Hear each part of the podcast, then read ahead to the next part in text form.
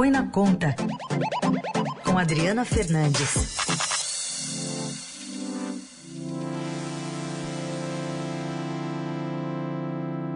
Para falar de economia, Adri, bom dia. Bom dia, Raíssa, bom dia, ouvintes, nessa sexta-feira santa. Um, uma boa Páscoa a todo mundo. Bom, vamos começar então falando da privatização da Eletrobras. Vai ter um julgamento semana que vem pelo TCU. O que está em jogo, hein, Adri?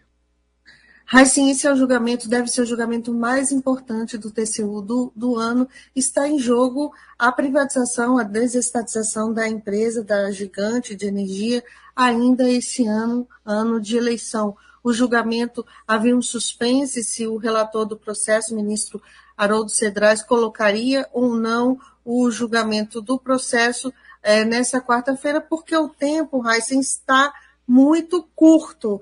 A expectativa é que haja um pedido uh, de vista do ministro Vital do Rego, o ministro que tem sinalizado aí uh, uma objeção à venda da empresa, ao processo.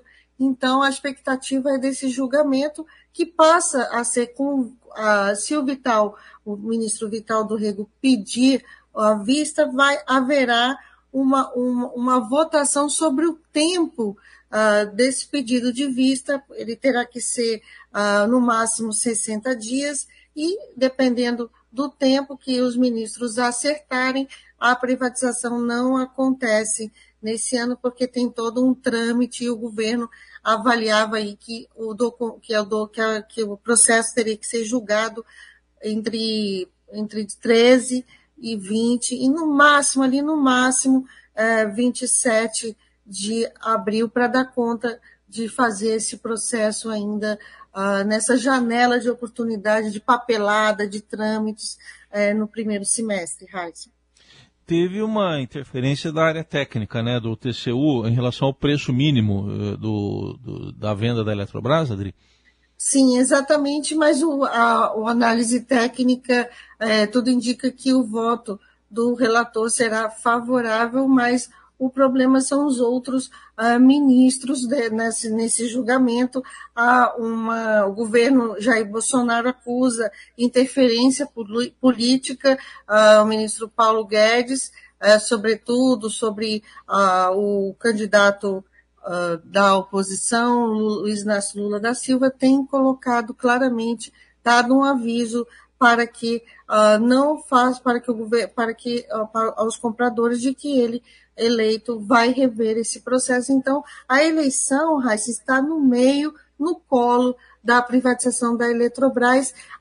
Se, se o prazo de julgamento, o prazo de, uh, de vistas nesse julgamento de quarta-feira for maior do que sete dias, a coisa vai complicar para o governo, que, principalmente para o ministro Paulo Guedes, que coloca a privatização da Eletrobras aí como uma medida importante e para mostrar que ele fez é, as privatizações como prometeu nas eleições de 2018, o presidente é, Jair Bolsonaro. É, fico até imaginando uma situação de um investidor que esteja interessado, mas que vai ficar pensando, né, Adri? Poxa, mas e, e se der um outro resultado na eleição que venha a mudar isso aí lá na frente?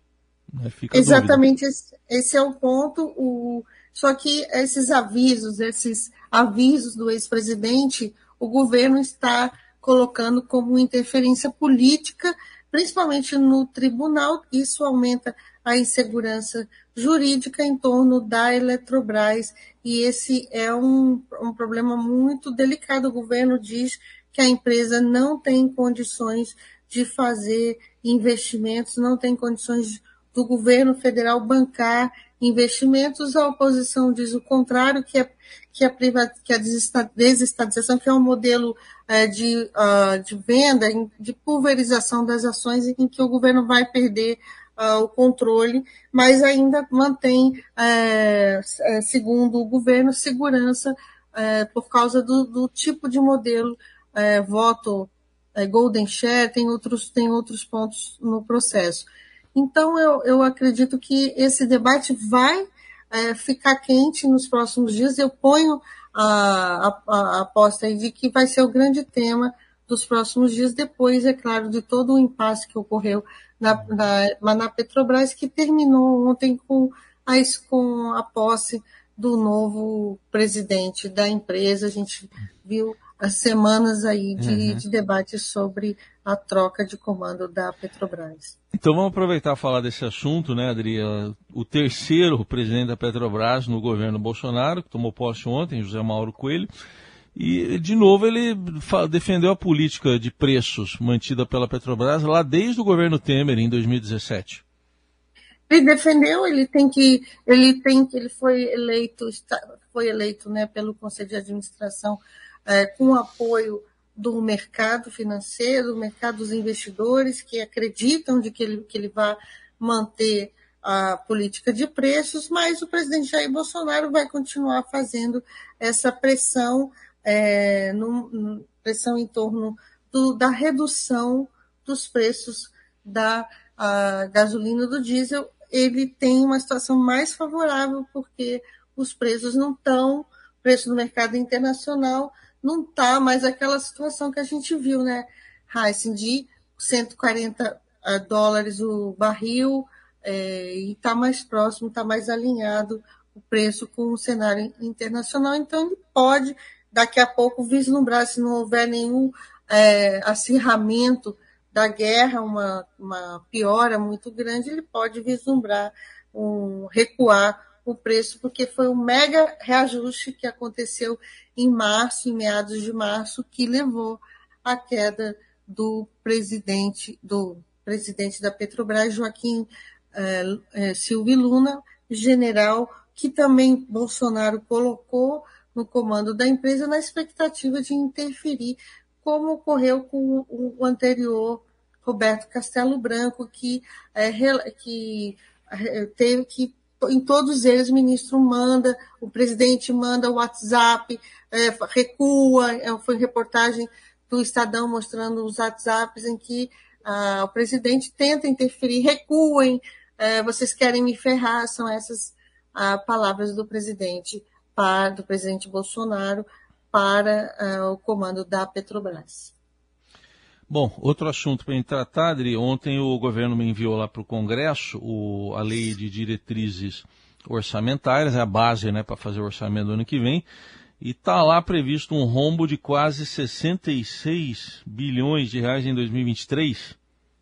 Exatamente. O Brasil, as contas do governo, do setor público no Brasil continuam é, perspectiva de vermelho, né? Está no vermelho, embora o governo esteja adotando uma política de desoneração de tributos. Se a gente viu o IPI, Imposto sobre Produtos Industrializados, coisas menores também que o presidente faz para aliados, como é o caso de motocicleta e, e jet skis, assim, e também videogames, você vai lembrar disso, que ao longo uhum. dos últimos meses ele foi dando a redução de tributos, não, não pesa, mas essas escolhas de, de redução de tributo num cenário de, de, de déficit, né? como você falou, 65 bilhões e 900 milhões para 2023 será o décimo ano consecutivo de rombo nas contas públicas brasileiras. A, a trajetória de déficit teve início em 2014 e pelas estimativas oficiais, aquelas que foram encaminhadas ontem pelo projeto de pela lei de, projeto de lei de diretrizes orçamentárias a LDO de 2023 eh, só devem voltar ao azul em 2025, quando se espera, projetou o governo, um superávit de 33 bilhões e 700 milhões de reais. É, vejo aqui, entre outros itens, né, nessa lei de diretrizes orçamentárias, o aumento do salário mínimo, né, que seria, é, não seria um aumento real, né, seria pela inflação passando de 1.212 para 1.294, mas é uma projeção ainda, né, Adri? É uma projeção, é porque o, o, a, o INPC fechado é que, é que faz a correção, que coloca a correção do salário mínimo, isso sempre nos últimos tempos ela não, não tem sido acima da inflação e uh, vamos ver como é que vai reagir o próximo presidente. Com certeza é, vai ser uma decisão acertada com, com o próximo presidente da República, porque a, a, a, essa conta do salário mínimo ele impacta muito as despesas uh, do governo, porque não é, é, é, são os benefícios da previdência social corrigidos pelo, pelo salário mínimo, são atrelados ao, ao salário mínimo.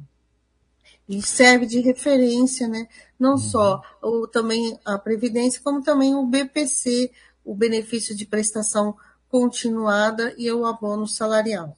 Todos eles vinculados ao salário mínimo. Tá aí, Adriana Fernandes com os principais assuntos da economia, que ela fala aqui às segundas, quartas e sextas no Jornal Dourado. Adri, obrigado, até segunda e uma feliz Páscoa. Raíssen, para você também, segunda-feira, estou aqui de volta com vocês da Eldorado.